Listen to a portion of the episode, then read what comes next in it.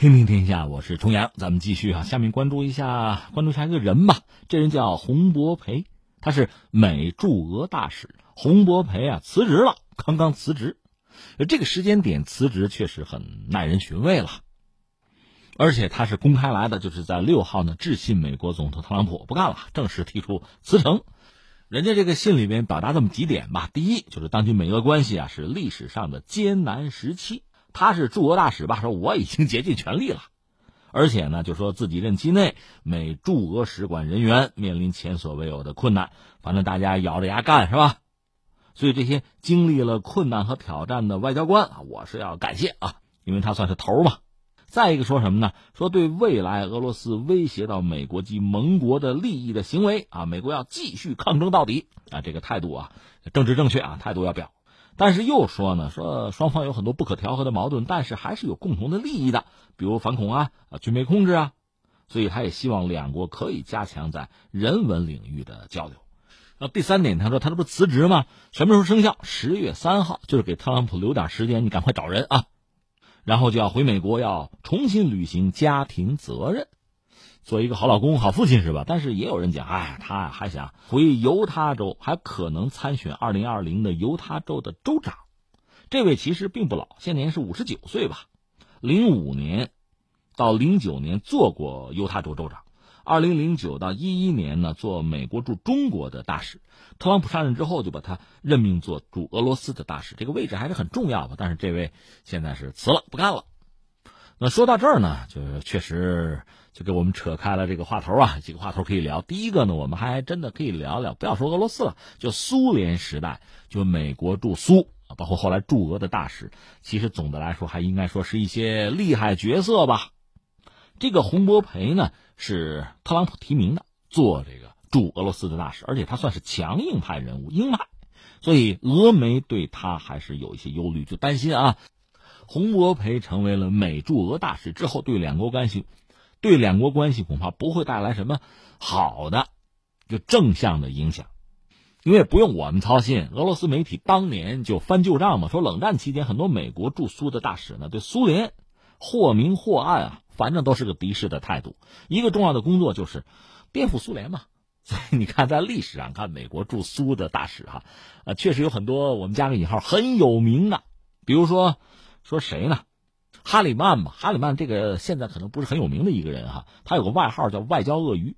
话说，在一九四三年的时候，咱们穿越一下，一九四三年的时候，苏德战场鏖战正酣的时候，美国就派著名的外交鳄鱼，就强硬派的一个人物，他叫做威廉·埃弗里尔·哈里曼，做驻苏大使。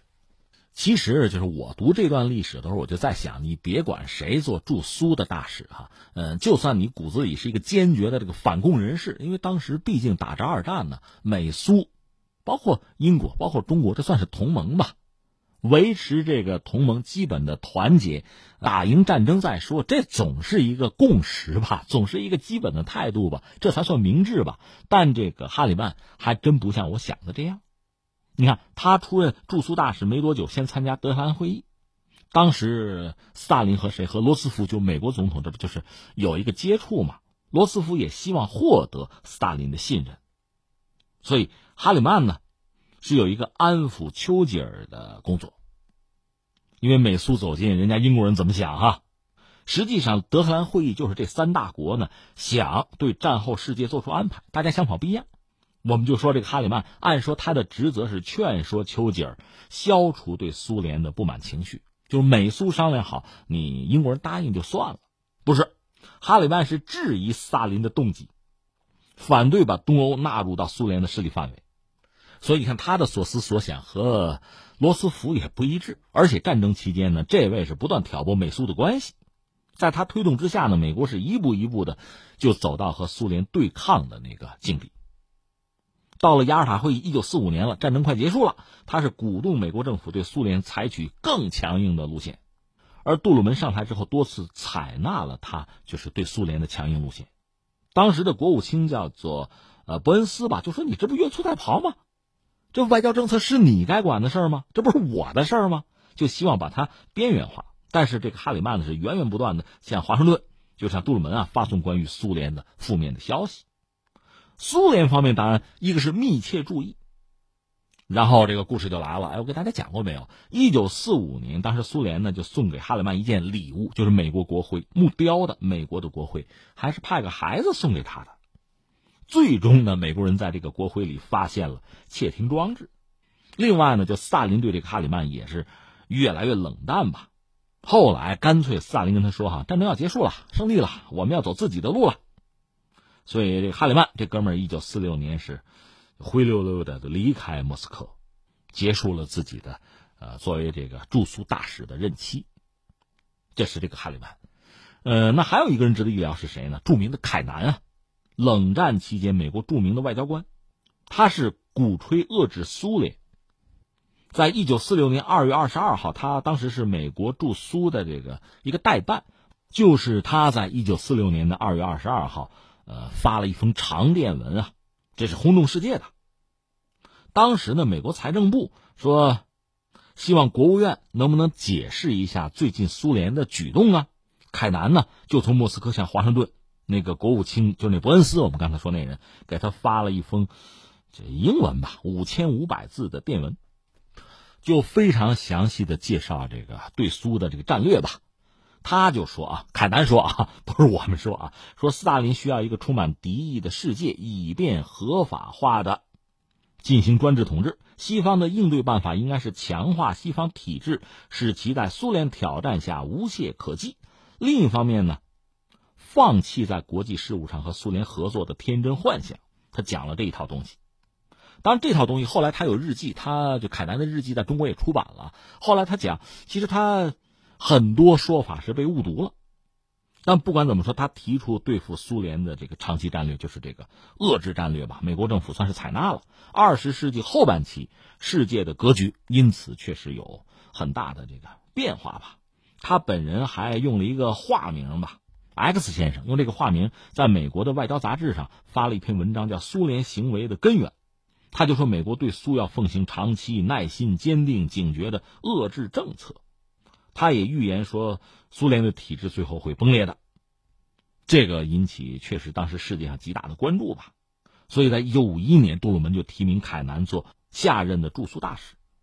这是乔治·凯南。另外还有一个人值得一说的是谁呢？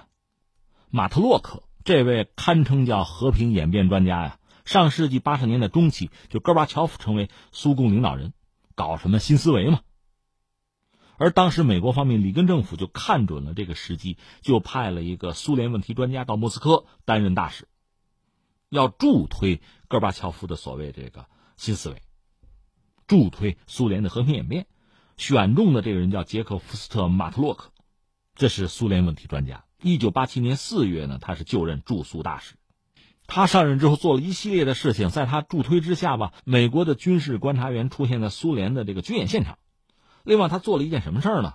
这算是文化领域的一个事件哈。他是破天荒邀请苏联的一个著名的芭蕾舞演员普雷谢斯卡娅参加美国大使馆的招待会，这是有目的的，他是要借此来判断戈尔巴乔夫的意图。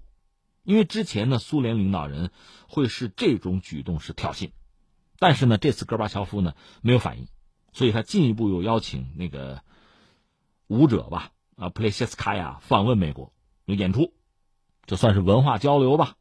就说到底，就开始对苏联进行全方位的文化输出了。甚至到了一九九一年六月的时候，这个马特洛克他当然有他的手段或者渠道吧，获得了在苏联内部有这个推翻戈尔巴乔夫政变的情况，他就迅速通报了戈尔巴乔夫，但是对方并没有重视，结果就是八幺九了吧？那是希望把苏联从解体的边缘最后一刻能不能拽回来？而在这一周前，正好这个马特洛克是卸任驻苏的大使，离开了莫斯科，当然那个八幺九最后失败了。你看，咱们扯了这几个驻苏的大使啊，应该说都不简单呐。我们加个引号啊。所以当年就是洪博培作为一个驻俄大使的时候，俄罗斯的媒体对他还是很警惕的。但是这位老哥到现在是自己就辞职了，不干了。也许他还有自己未来的还没有实现的政治抱负，也许是对目前的美俄关系确实感到也是束手无策吧。